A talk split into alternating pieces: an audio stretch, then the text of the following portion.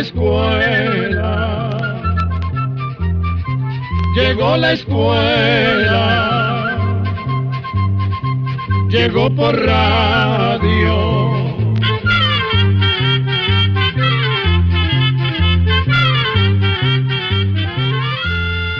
El Instituto Centroamericano de Extensión de la Cultura presenta su programa Oigamos la Respuesta.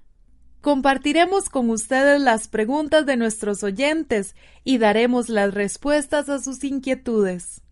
Mándenos sus preguntas al apartado 2948-1000 San José, Costa Rica. También puede enviarnos sus preguntas al correo electrónico isq.org o encuéntrenos en Facebook como Oigamos la Respuesta. O llámenos por teléfono, código de área 506, número 2225-5338 o 2225-5438. Amigos, ¿cómo están ustedes? Esperamos que se encuentren muy bien. Estamos de nuevo en otro espacio de Oigamos la Respuesta. Lo iniciamos con la consulta de un estimado oyente que nos escucha desde La Paz, El Salvador. Nos pregunta, ¿qué diferencia hay entre reumatismo y artritis? Escuchemos la respuesta. La artritis es una inflamación en las articulaciones que provoca dolor y va desgastando las coyunturas, mientras que el reumatismo solamente produce dolor en las articulaciones. Por lo general, la artritis se da más en las articulaciones de las piernas y brazos, pero también puede darse en otras partes del cuerpo, como las caderas y la columna vertebral o el espinazo. Existen varias clases de artritis. Una es la artritis reumática y la otra la artritis infecciosa. Solo los médicos pueden diferenciarlas analizando los resultados de una serie de exámenes que le recetan al paciente. Además, la artritis puede tener varias causas. Una infección, sobrepeso, la edad o como consecuencia de otras enfermedades tales como la gota pero también puede aparecer por algún accidente o por alguna alergia a alimentos o medicinas. En las mujeres, este padecimiento se relaciona con desequilibrios en las glándulas que producen las hormonas. La artritis es una enfermedad difícil de curar, pero existen medicamentos tales como la cortisona que ayudan a controlar el padecimiento, permitiendo que la persona lleve una vida lo más normal posible. El reposo es muy importante para la persona que padece de artritis, lo mismo que la dieta. Hay otros tratamientos que también ayudan a aliviar el dolor, como la aplicación de calor en las partes afectadas, los masajes y ciertos ejercicios que ayudan a que aumente la circulación de la sangre hacia las articulaciones.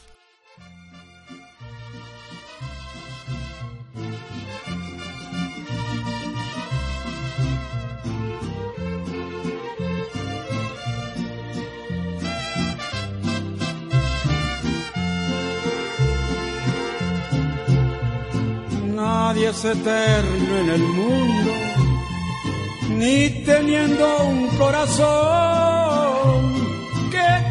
sienta y suspira por la vida y el amor. Todo lo acaban los años, dime que te llevas tú, si con el tiempo no queda ni la tumba, ni la cruz. Cuando ustedes me estén despidiendo con el último adiós de este mundo, no me lloren, que nadie es eterno, nadie vuelve del sueño profundo. Sufrirás y llorarás mientras te acostumbres a perder, después te resignarás cuando ya no me vuelvas a ver. Hermano, en este mundo nadie es más que nadie. Todos somos iguales. Venimos de la nada y nos vamos a la nada. Adiós a los que se quedan. Siempre les quise cantar. Suerte y que la gocen mucho. Ya no hay tiempo de llorar. No lloren por el que muere, que para siempre se va. Velen por los que se queden, si los pueden ayudar. Cuando ustedes me estén despidiendo, con el último adiós de este mundo. No me lloren, que nadie es eterno, nadie vuelve del sueño profundo. Sufrirás y llorarás mientras te acostumbres a perder. Después te resignarás cuando ya no me vuelvas a ver. Continuamos en Oigamos la Respuesta, el programa del Instituto Centroamericano de Extensión de la Cultura, ICQ. Muchas gracias por su atención. ¿Cuál es la distancia por tierra, en carro, de San José a la capital de Brasil? Esta pregunta nos la hace un estimado oyente desde San José, Costa Rica. Oigamos la respuesta. Si existiera una carretera que comunicara la ciudad de San José, Costa Rica, con la capital de Brasil, esa carretera, en línea recta, mediría unos 4.900 kilómetros. Pero como esa carretera no existe, para viajar hasta Brasil en automóvil desde San José, Costa Rica, primero habría que llegar a la frontera con Panamá y luego seguir hasta Colón, Allí es necesario contratar un ferry para que lleve el automóvil hasta Colombia por mar, dado que entre Colombia y Panamá se encuentra una zona selvática llamada el Tapón del Darién, por donde no hay carreteras. Ya en territorio colombiano, la ruta por carretera empieza en Cartagena y sigue hacia el sur atravesando gran parte del país, así como de Ecuador, la costa del Pacífico y la parte central de Perú y parte de Bolivia, hasta alcanzar la frontera con Brasil, cerca de la localidad de Corumbá, y luego se toma rumbo al noreste hasta llegar a Brasilia. Sin tomar en cuenta el trayecto en ferry para pasar de Panamá a Colombia, por carretera habría que recorrer casi 9.000 kilómetros entre San José, en Costa Rica, y la ciudad de Brasilia, en Brasil. La siguiente consulta nos llega al espacio Oigamos la respuesta y dice así. ¿Por qué motivo el bicarbonato con limón mata las bacterias de la boca, blanquea los dientes y mata los malos olores de la boca? Es como el clavo de olor, mata las bacterias de la boca y mata infecciones en los dientes. Es la pregunta que nos hace el señor Francisco Morales Mora que nos llamó por teléfono desde Heredia, en Costa Rica. Escuchemos la respuesta.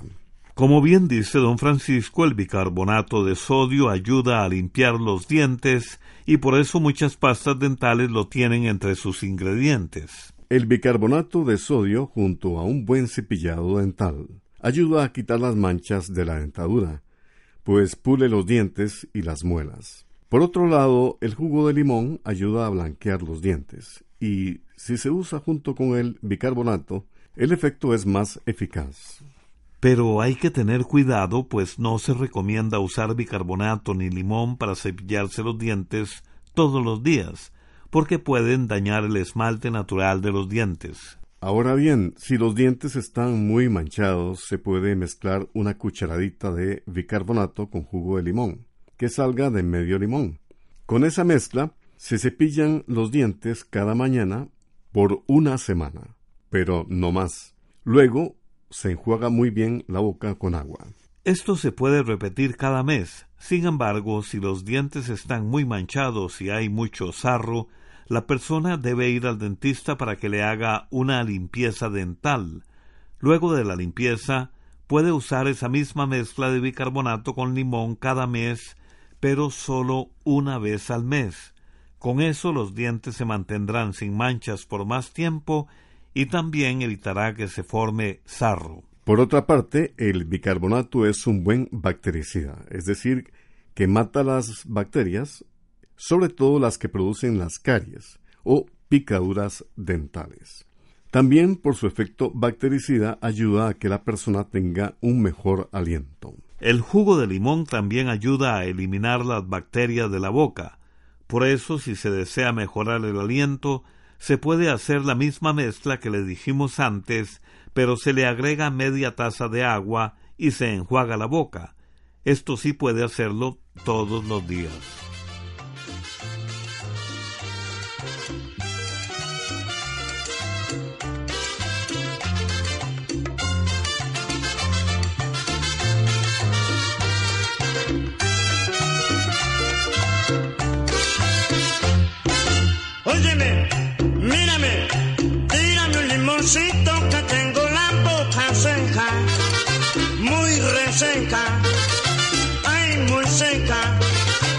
Tus amores. ¿Qué dirán de mí al saber que yo sufro con dolor esta sed de amor? Óyeme, mírame, tírame un limoncito que tengo la boca seca, muy reseca, ay, muy seca, por tus amores.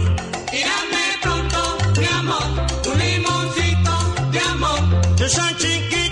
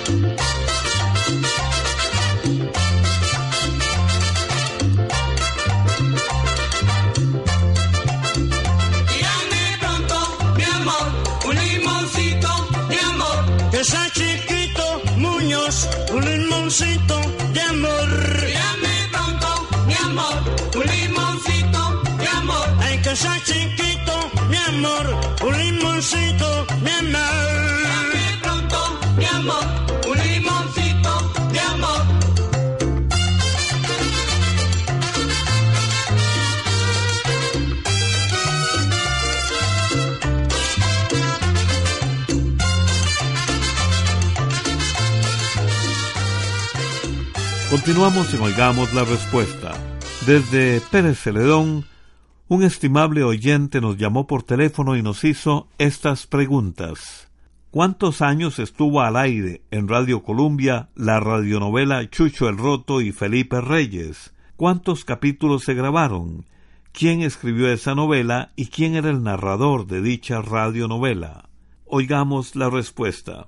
Vamos a contarle que la radionovela Chucho el Roto se transmitió durante más de 10 años por la emisora XEW a mediados del siglo pasado. Se grabaron aproximadamente 3.200 capítulos, cada uno de 20 minutos. Fueron escritos por el productor radiofónico mexicano Carlos Chacón. Don Carlos se inspiró en las aventuras de un famoso bandolero mexicano, conocido como Jesús Arriaga, cuyas historias se contaban en corridos desde antes de la Revolución Mexicana.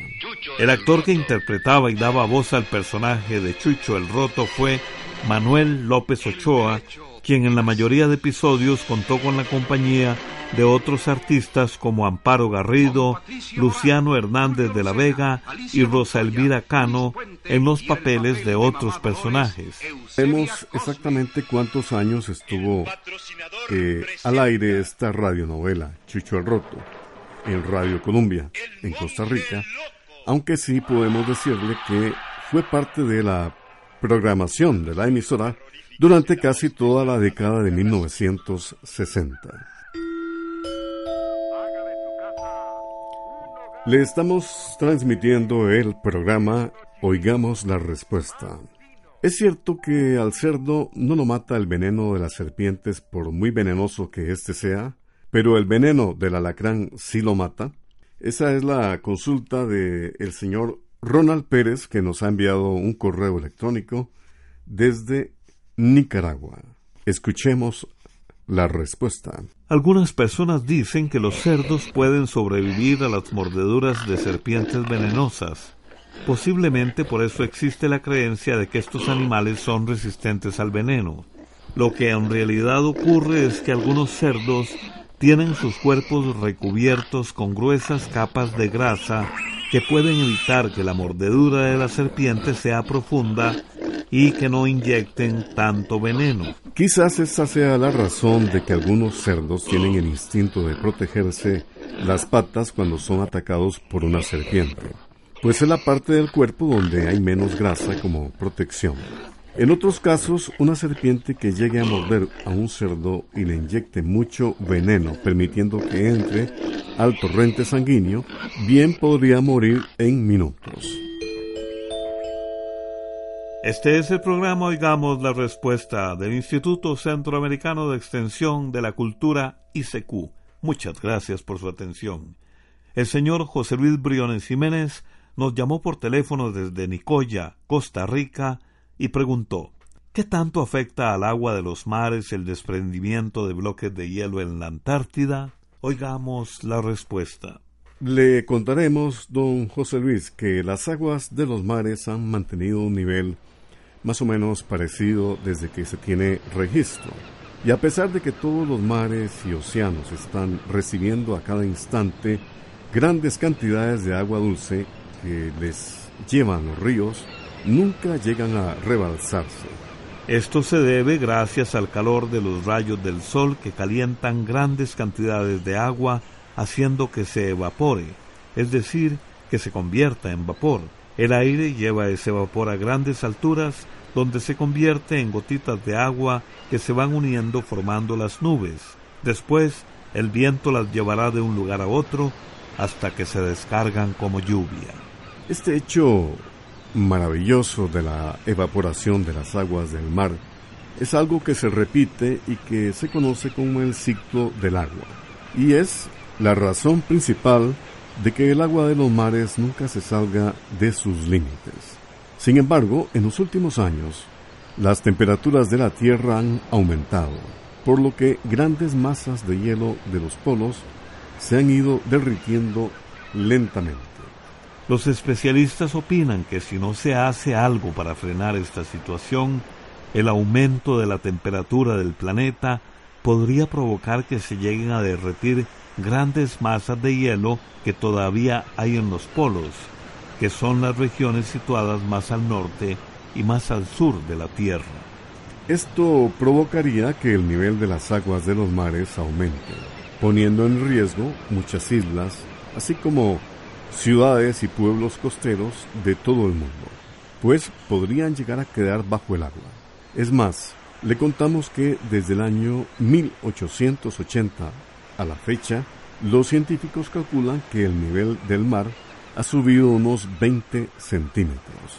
No hace mucho tiempo, un grupo de expertos en asuntos climáticos pertenecientes al Banco Interamericano de Desarrollo advirtieron que todos estos factores podrían llevar a que, dentro de unos años, el nivel de las aguas en ciertas zonas llegue a aumentar hasta en un metro.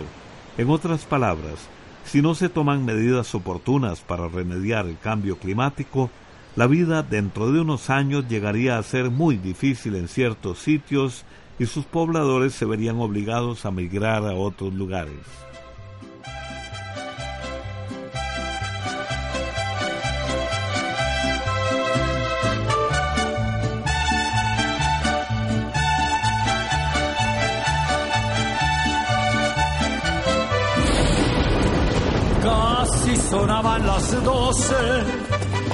Cuando llegó aquel vaquero, desencilló su caballo y se quitó su sombrero.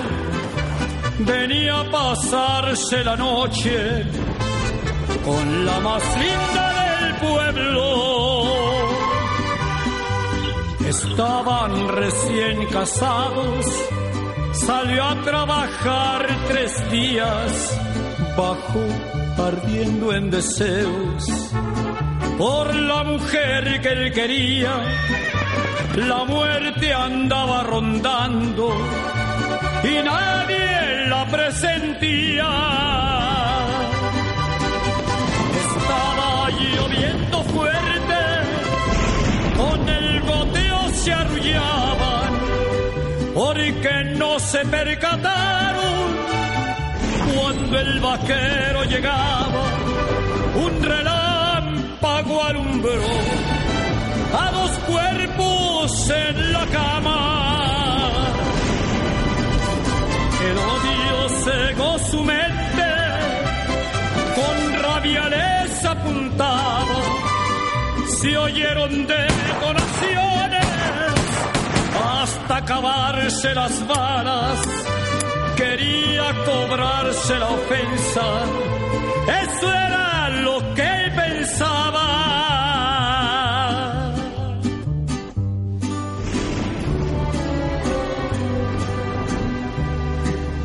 Cuando descubrió los cuerpos, quiso morir de tristeza. Abrazó a su esposa, después a su madre muerta. La tempestad de la noche les regaló una sorpresa. Su madre, por la distancia, muy poco lo visitaba y se sentía temerosa si el cielo relampagueaba. Por eso durmieron juntas por sentirse acompañadas.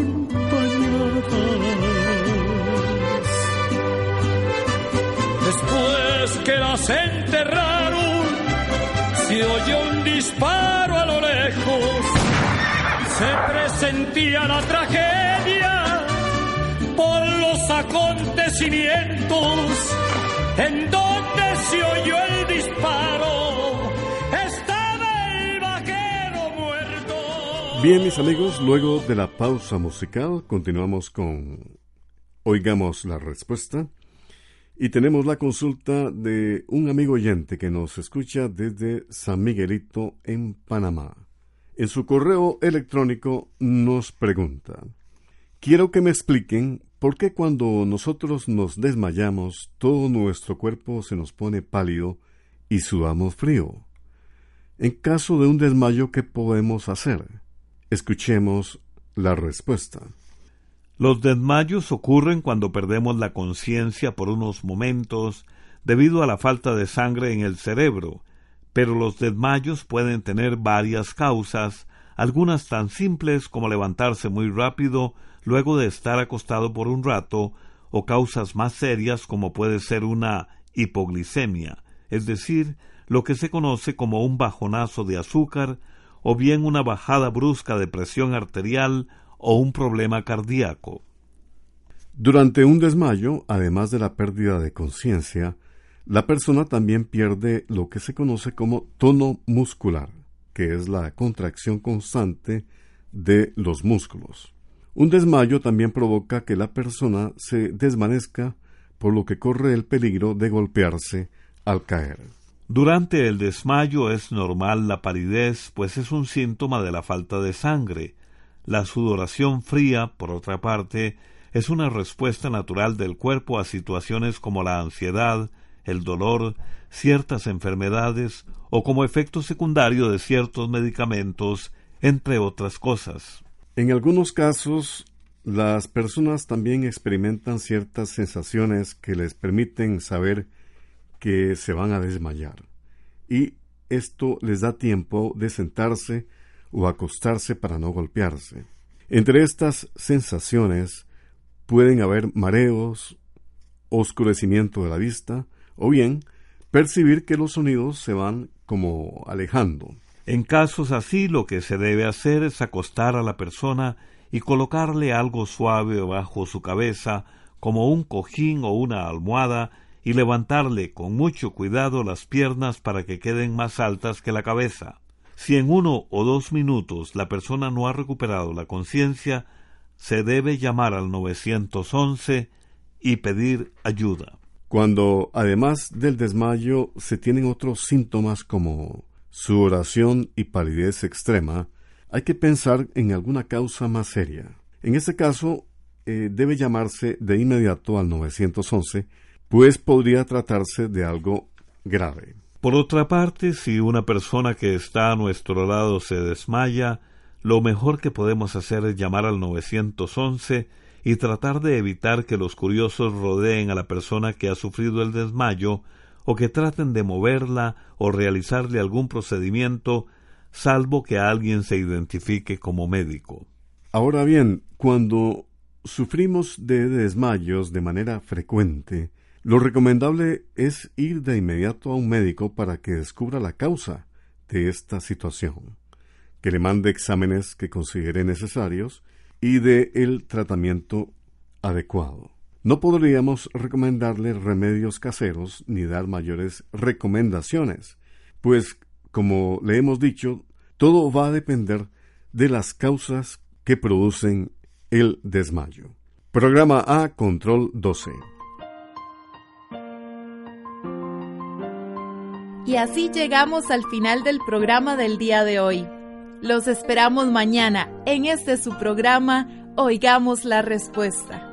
Mándenos sus preguntas al apartado 2948-1000 San José, Costa Rica. También puede enviarnos sus preguntas al correo electrónico icq.org o encuéntrenos en Facebook como Oigamos la Respuesta.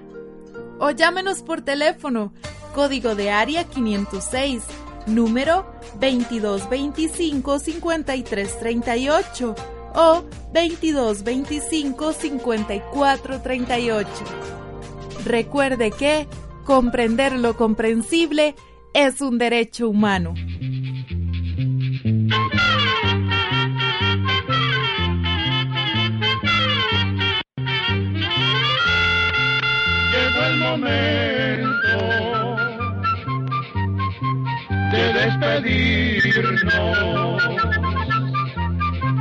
Se va a la escuela, se va cantando